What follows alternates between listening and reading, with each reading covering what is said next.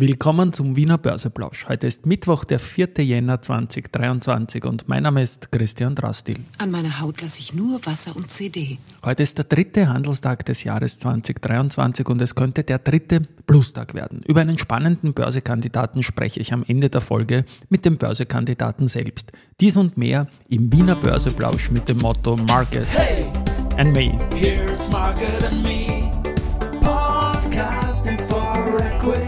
Freebies for Community.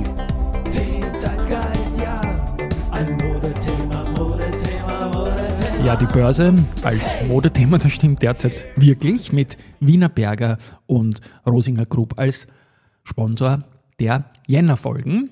Muss man immer wieder mal Danke sagen. Es geht nach oben an diesem dritten Tag, nachdem es auch schon an den ersten beiden Tagen nach oben gegangen war. 6000 803 Punkte im ATX, der jetzt um 12.58 Uhr, ein Plus von 0,82 Prozent.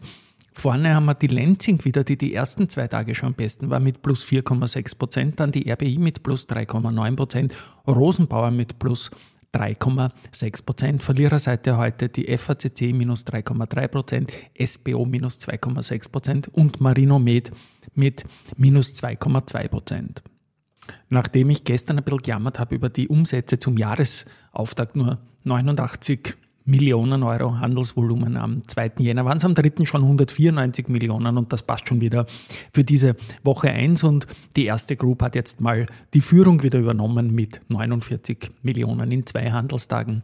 Da geht noch mehr natürlich, aber es ist wieder das gewohnte Bild. Erste Group, OMV, Verbund und Föstalpine. Und wenn man sich anschaut, es ist ein Titel, der nicht im ATX ist, unter den Top 20 momentan bei den Umsätzen und das ist die POR auf Rang 16. Es fehlt noch etliches zum ATX, vor allem auch Marktkapitalisierung, aber die POR reiht sich da jetzt mal oben ein und das gehört einmal auch erwähnt, dass das bei den Volumina der Fall ist. Heute im Kalender gibt es auch noch ein paar extreme äh, Vorfälle aus den vergangenen Jahren. So ist zum Beispiel die AMAG äh, am 4. Jänner 2021 hatte da den besten Handelstag in ihrer Börsegeschichte mit 8,36 Prozent plus. Die Telekom Austria hat am 4.1.2007, also vor 16 Jahren, ihr Alltime High gehabt bei 19,8 Euro. Und die Cap Trafficom hat am 4.1.2012 die längste positive Serie, neun Tage am Stück ohne Kurs äh, gleich bleiben oder verlieren, beendet. Und das war, wie gesagt, vor elf Jahren.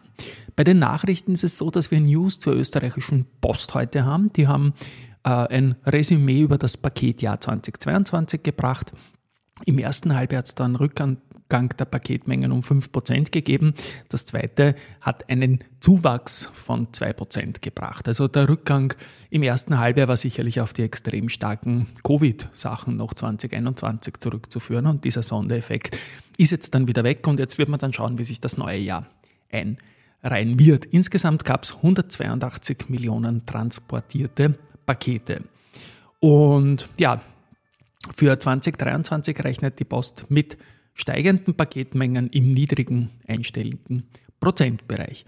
Nach oben gegangen ist es deutlich mit den Ausschüttungen, die der Staat bekommen hat, nämlich durch die ÖBAG mit ihren Beteiligungen an unter anderem OMV, Telekom Austria, Verbund oder Post und da sind nur die Börsennotierten angeführt. Und da gab es 766 Millionen Euro an Dividenden an die Republik Österreich und 653 Millionen Euro äh, waren es im Vergleichsjahr 2021. Ja, und jetzt zum Börsekandidaten, den ich angesprochen habe im Vorspann. Ja, ich habe einen Börse People Podcast mit der Isabel Klaus, der Co-Founderin von Sinkers.ai, der Findmaschine unter den Suchmaschinen, eine B2B-Suchmaschine, die mehrfach ausgezeichnet worden ist.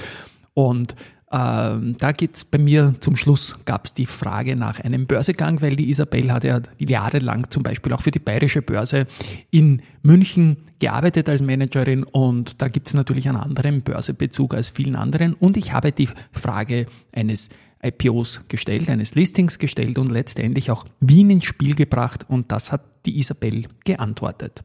An die Börse denken wir und denke ich absolut. Also ich finde, wir müssen hier Tech-Konzerne schaffen und Konzerne starten doch mal klein. Und das ja. vergisst man sehr leicht, wenn man sie nur als große kennt. Aber ich denke, man kann vieles hier wachsen lassen. Wir haben die Power, wir haben die ähm, Entwickler, wir haben eigentlich alles, was es braucht.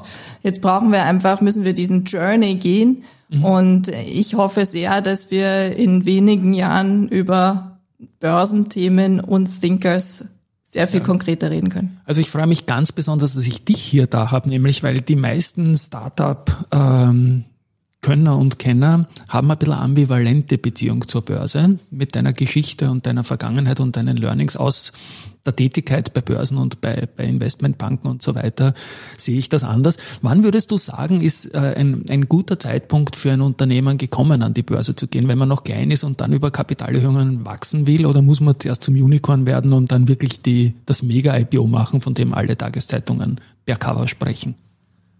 Ich glaube, man kann es nicht generell sagen, wann ein optimaler Zeitpunkt ist. Ich glaube, das äh, Wichtige ist, diese wirkliche Reise zu gehen von einem kleinen Unternehmen und dann ähm, selbst zu entscheiden und auch sich gute Beratungen zu holen, zu sagen, wann, wann ist es soweit, wann ist der richtige, der richtige Zeitpunkt fürs Unternehmen selbst und natürlich auch das Umfeld muss passen. Mhm. Und äh, das würde ich nicht so pauschal sagen, aber schauen wir, was kommt. Genau, so wie immer ist jeder Case anders und es gibt so viele Facetten und Sinkers ist ein österreichisches Unternehmen und kommt ja. da auch die Wiener Börse vielleicht in Frage? Oder denkt ihr internationaler? Der Name ist ja sehr international. Absolut. Also wir hätten nichts dagegen, in als europäisches Unternehmen auch mit wirklich Wiener Wurzeln in Wien zu starten. Das klingt doch einfach wunderbar und dem füge ich auch nichts zu. Aus ist doch wunderbar, wenn Sinkers an die Wiener Börse sinkt. Ein, ein schöner Jahresauftakt auch diesbezüglich. Und ja, den Podcast mit der Isabel werde ich dann in den Shownotes verlinken. Und Research gibt es heute auch noch. Äh, Alster Research hat sich Contron nach dem Verkauf von Teilen des IT-Service-Geschäfts angeschaut und das Fazit heißt weiterhin bei und das Kursziel ist 30 Euro. Tschüss und Baba, bis morgen. Es tut sich wieder was und die Stimmung ist momentan gut. Das ist gut so. Tschüss.